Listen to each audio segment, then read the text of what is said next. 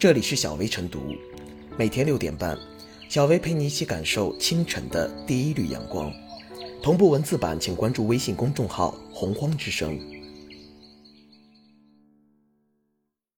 本期导言：近日，国家发改委网站公布反食品浪费工作方案，明确禁止广播电台、电视台、网络音视频服务提供者制作、发布。传播宣扬量大多吃、暴饮暴食等浪费食品的节目或者音视频信息，大胃王吃播终将成为过去。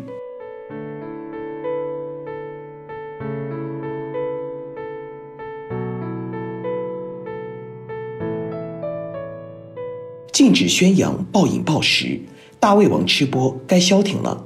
近年来，以大胃王为主题的吃播节目充斥各类视频平台。吃播主播为博取眼球、吸引流量，时常一次性吃下远超常人的食量，四分钟吃十二碗馄饨，一次吃下十三斤拉面等，都是基本操作。其中不乏一些博主，一人吃多人量的粮食后，又将食物吐出等现象。这类吃播是严重的食物浪费行为，与我们勤俭节约的传统美德和国家珍惜粮食、节约资源的倡议背道而驰。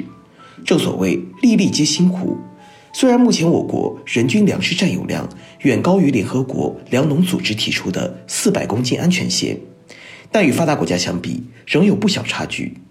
珍惜盘中餐关乎国家粮食安全，岂容部分主播以吃播为名行浪费粮食之实？禁止粮食浪费不仅是道德倡议，也是法律要求。今年四月二十九日，《中华人民共和国反食品浪费法》正式公布施行，其中规定，制作、传播、发布暴饮暴食视频节目且拒不整改者，最高罚十万元。此类节目涉嫌误导公众，比普通的食物浪费行为危害更甚，就应该严管重罚。此次国家发改委等四部门联合发布方案，又进一步明确了平台责任，与相关法律。组成了杜绝浪费的两把尺子，这对于减少浪费现象有重要意义。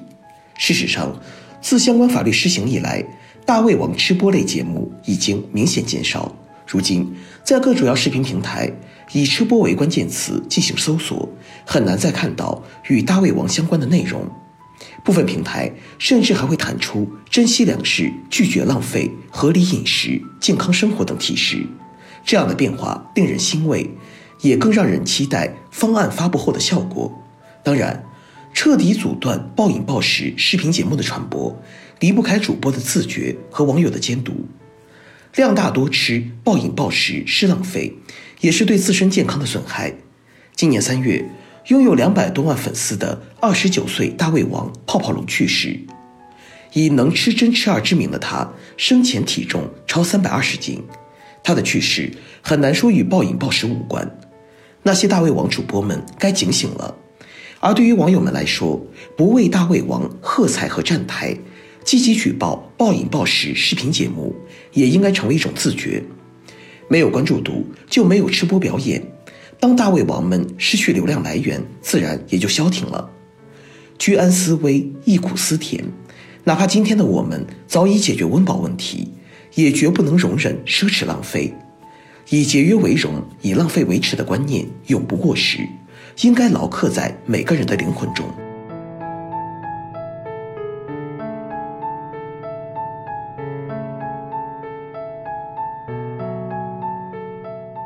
大胃王视频被禁，浪费食物得的风光终成泡影。大口咀嚼、吸食、吞咽，一口气吃掉十碗面、二十个包子或者一百个饺子。这是许多美食博主在镜头前的日常饮食。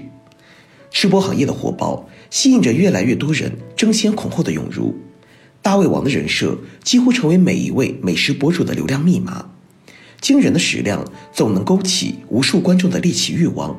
然而，如此胡吃海喝，当真只是能吃吗？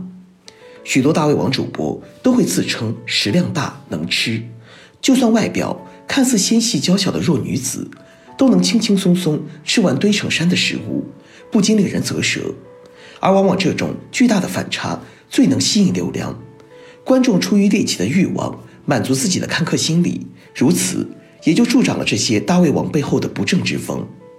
镜头前的风光掩盖不了镜头后的浪费，哪来那么多大胃王？不过是在卖人设罢了。观众只能看到这些美食主播在镜头前的状态，享受的品尝大量的美食。可关了镜头呢？是狼狈的催吐，还是把剩了大半的食物毫不在意的扔掉？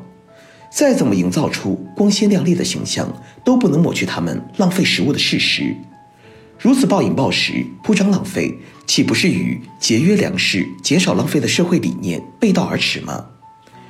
辛辛苦苦种出来的粮食。岂能沦为流量的牺牲品？不愁吃喝不能成为浪费的理由。勤俭节约是中华民族的传统美德。无论多么富足的社会，都以浪费粮食为耻。网络空间是公共环境，美食博主展现给公众的应该是积极的、符合社会公德的内容。那些为了追逐流量不惜弄虚作假、铺张浪费的大胃王吃播，应当立即禁止。一粥一饭，当思来之不易。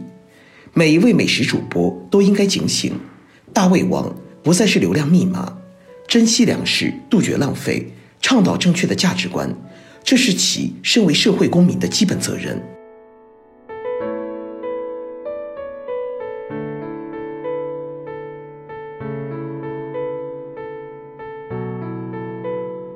最后是小薇复言，近年来因为屡屡传递消极的饮食消费观。